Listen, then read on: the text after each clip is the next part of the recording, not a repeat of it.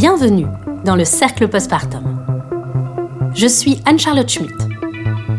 Si tu as accouché ou si tu es enceinte, ce podcast est fait pour toi.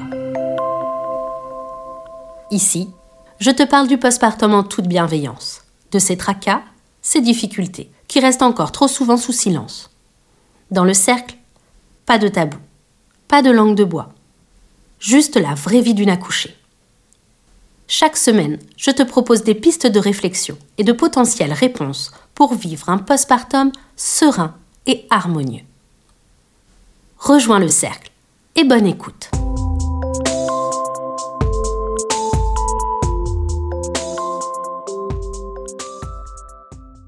Aujourd'hui, pour ce deuxième épisode du cercle postpartum, je fais le continuum du précédent avec le postpartum pendant le séjour à la maternité je me concentre sur les 48 à 72 heures qui suivent la naissance. Une fois la surveillance du postpartum immédiat en salle de naissance terminée, on te conduit avec bébé dans votre chambre. Les risques majeurs étant éloignés, la surveillance va également s'espacer. Faisons le point sur ta surveillance durant le temps que tu passes à la maternité. Dans les premières heures, la sage-femme vérifiera que tu arrives à te lever sans souci et que tu es capable de faire pipi spontanément. Une fois en chambre, on te demandera d'appeler pour ton premier lever. Il ne faut pas le faire seul, à cause du risque d'hypotension et de malaise. Si tu as toujours une perfusion, on te l'enlèvera à ce moment-là. Pour les accouchements par césarienne, beaucoup de maternités pratiquent le lever précoce dans les 12 heures suivant l'intervention. Cela favorise ainsi le retour rapide à l'autonomie. La surveillance par la suite, et dans tous les cas d'accouchement, est d'au moins deux fois par jour. La sage-femme vérifie tes constantes, tension, fréquence cardiaque et température, pour les mêmes raisons qui sont expliquées dans l'épisode précédent. Également, au moins une fois par jour, un examen clinique, avec vérification de l'utérus et des saignements. La sage-femme observe également tes membres inférieurs pour vérifier l'absence de phlébite due à la diminution de mobilité. Je ne vais pas te cacher la vérité, et tu le verras par toi-même, le séjour à la maternité, c'est le summum du glamour. On va s'intéresser à ton transit, enfin surtout à sa reprise, qui peut prendre 24 à 48 heures après un accouchement. On va également chercher à savoir si tu as des hémorroïdes. Et on va vérifier ton périnée, cicatrisation, œdème. Alors les petits conseils que j'ai pour toi. En numéro 1, pas de crainte d'aller à la selle, même si tu as une épisiotomie. Je sais, on a l'impression que tout est au même endroit et que ça va péter. Mais en vrai, pas du tout. N'hésite pas à prendre un miroir et à aller regarder ce fameux périnée. Tu verras par toi-même et pourras être rassuré. On s'imagine souvent avoir une dizaine de points en cas d'épisiotomie ou de déchirure. Et quand on regarde, il y en a deux ou trois, ça fait 2 cm, et c'est pas si impressionnant que ça. Prévois une bouteille d'eau vide que tu remplis ou une sorte de pipette qui te permettra de faire couler de l'eau sur ton périnée lors de tes premières mictions. Cela dilue l'acidité de l'urine et cela soulage. Certaines salles de bain de maternité sont équipées d'une douchette qui va jusqu'aux toilettes. N'hésite pas à l'utiliser. En numéro 2. Sache que le passage de la tête de bébé provoque un frottement sur le périnée qui peut entraîner par la suite un œdème, parfois très impressionnant. Tu peux demander des compresses glacées à mettre dans tes protections l'utilisation d'un sérum physiologique hypertonique aide pas mal aussi. Ces problèmes de périnée peuvent vraiment être désagréables, mais ne durent généralement pas plus de 48 heures. En mode super désagréable, voire même bien douloureux, il y a les hémorroïdes. Je vous avais prévenu, mon contenu est 100% glamour. Les hémorroïdes, ça peut faire plus mal qu'une épisiotomie. Alors on n'hésite pas à demander de la crème et des suppositoires pour les traiter, et dès le début. Certaines en ont déjà fait l'expérience pendant la grossesse.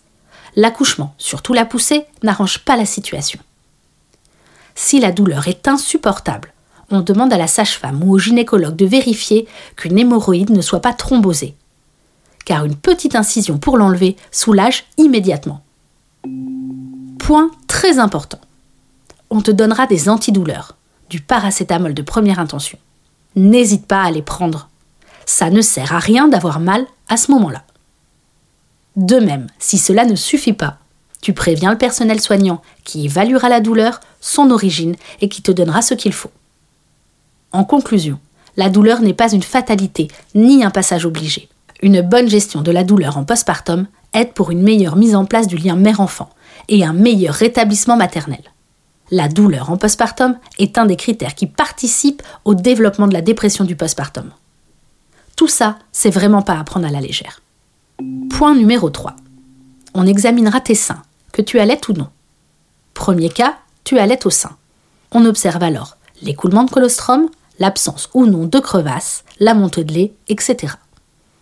Retrouve en bonus de cet épisode les fondamentaux de l'allaitement à la maternité. Le second cas, tu allaites au biberon. On observera également tes seins. Pourquoi me demandes-tu? Eh bien pour savoir si tu fais une montée de lait. Oui, il est possible d'avoir une montée de lait même sans n'avoir jamais mis son bébé au sein. Et ça, c'est principalement dû aux hormones de la grossesse et de l'accouchement. En bon mammifère, notre corps est fait pour nourrir notre petit après la naissance. La nature ne se préoccupe pas trop de nos souhaits et de nos choix. Physiologiquement, les mécanismes de lactation, c'est-à-dire de production de lait, s'arrêtent en moyenne deux semaines après l'accouchement s'il n'y a pas de stimulation ou de mise au sein. Il est possible qu'il ne se passe rien de particulier au niveau de ta poitrine si tu n'allaites pas. Il semblerait que dans 20% des cas, une montée de lait se produit 3 à 5 jours après l'accouchement. Les recommandations nationales des gynécologues obstétriciens et de l'HAS, la Haute Autorité de Santé, préconisent de ne pas prescrire systématiquement un traitement médicamenteux pour arrêter la lactation le bénéfice comparé au risque nécessite que la prise de ces médicaments soit discutée au cas par cas. En effet, il est préconisé de recueillir un consentement éclairé pour donner ces médicaments. C'est-à-dire qu'un professionnel de santé, un obstétricien ou une sage-femme, doit expliquer clairement les risques encourus lors de la prise de ces médicaments. À toi de placer le curseur de la balance entre les risques potentiels et les effets secondaires face au risque d'une montée de lait. Dans les effets indésirables fréquents sont référencés des vertiges, des maux de tête, nausées, fatigue, somnolence, baisse de tension, dépression, douleur mammaire, bouffée de chaleur, trois petits points. Enfin bref, ça donne envie. Mais au fait, c'est quoi les risques d'une montée de lait? Et pourquoi en a-t-on si peur? La montée de lait, c'est le moment où le colostrum, le premier lait, se transforme. Souvent, en même temps, se produit un gonflement de la poitrine, ressenti comme une tension, associée à une sensibilité. Dans certains cas, la tension est douloureuse, mais c'est comme le plus souvent en obstétrique, c'est aléatoire, et cela varie d'une femme à l'autre. Dans la plupart des cas, cette montée de lait peut être gérée simplement par des moyens non pharmacologiques. On citera l'utilisation d'un soutien-gorge adapté, l'application de pain de glace.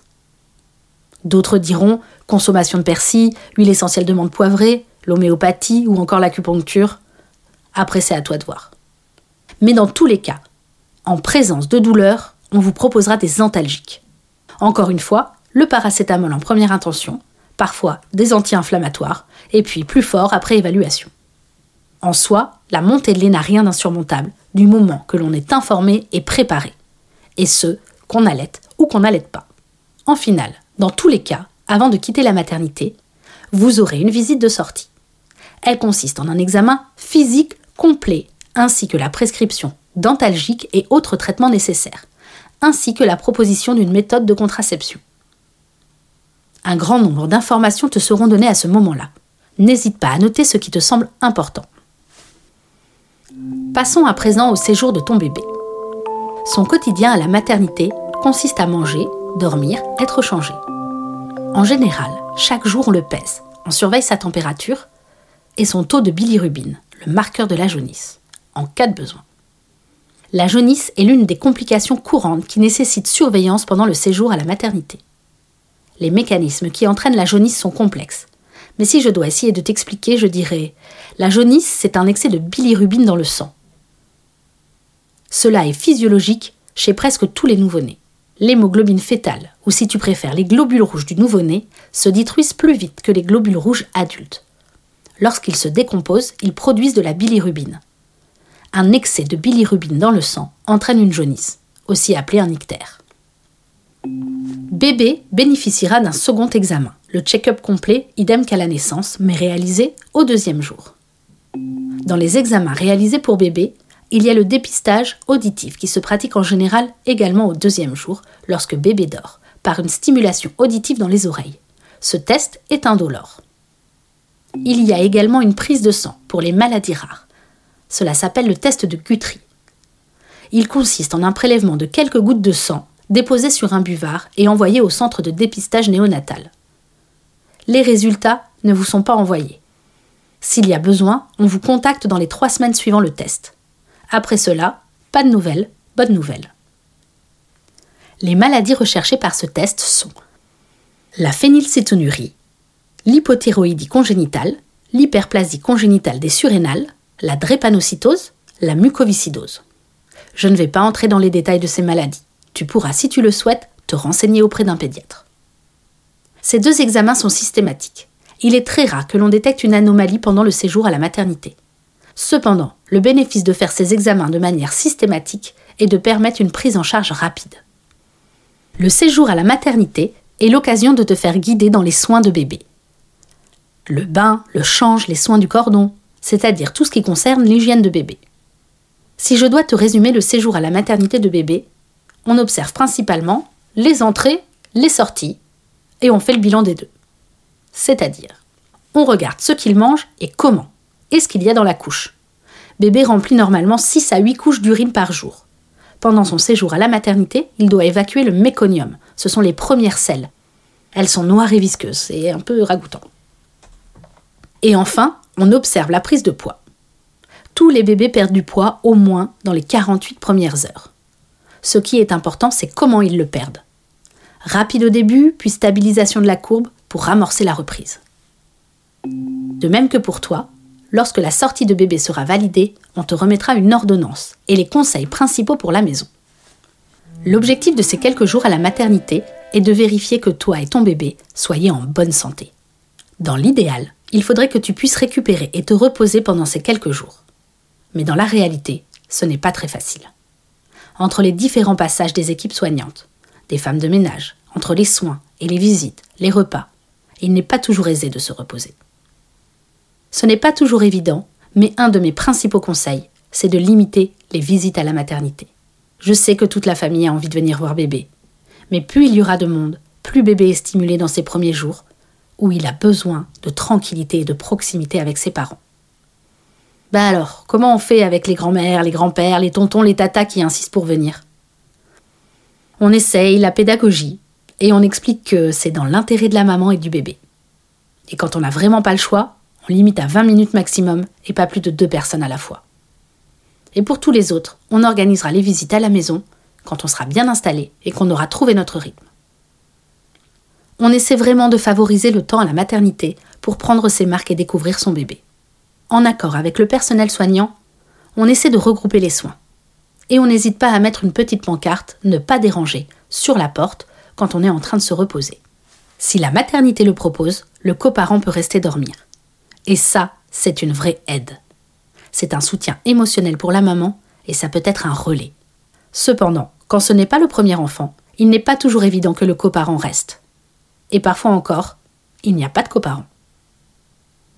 Et si le service propose de confier bébé pour la nuit? Bah ça dépend de toi. Garde à l'esprit que ton bébé a besoin de ta proximité. Il vient de passer neuf mois au creux de toi. Si tu es seul, épuisé, confie ton enfant et insiste pour qu'on te le ramène si tu allaites et qu'on ne lui donne pas de biberon.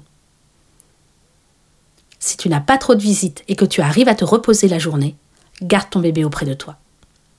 Pour bien récupérer, ou en tout cas entamer une bonne récupération, il y a le sommeil et il y a l'alimentation.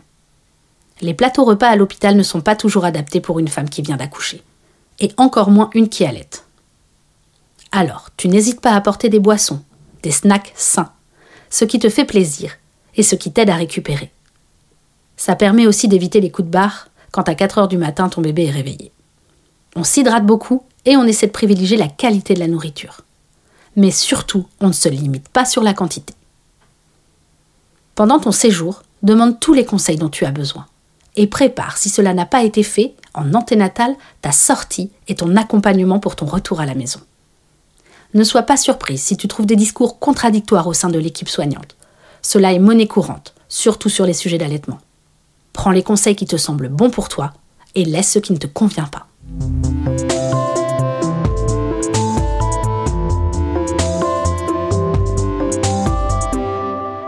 Merci d'avoir écouté cet épisode. J'espère sincèrement t'avoir apporté des réponses, ou du moins que tu as trouvé du réconfort. N'oublie pas, si tu as des difficultés qui persistent, si tu as besoin de plus d'informations, tu peux trouver un professionnel pour t'aider. S'entourer et ne jamais rester seul, c'est le secret du cercle. Si cet épisode t'a plu, n'hésite pas à le partager et à en parler autour de toi. Pour m'aider, tu peux laisser 5 étoiles sur ta plateforme d'écoute. Un commentaire fait également toujours plaisir. Je serai ravie d'échanger avec toi si tu as des questions ou des idées de thèmes à aborder. Tu peux suivre le cercle postpartum sur les réseaux sociaux. Je suis Anne-Charlotte Schmidt. J'ai écrit et réalisé cet épisode. La musique est une composition de Guillaume Coindé. Je milite pour un postpartum préparé, entouré et réalisé. Je te dis à la semaine prochaine dans le cercle postpartum. Et bon postpartum à toi.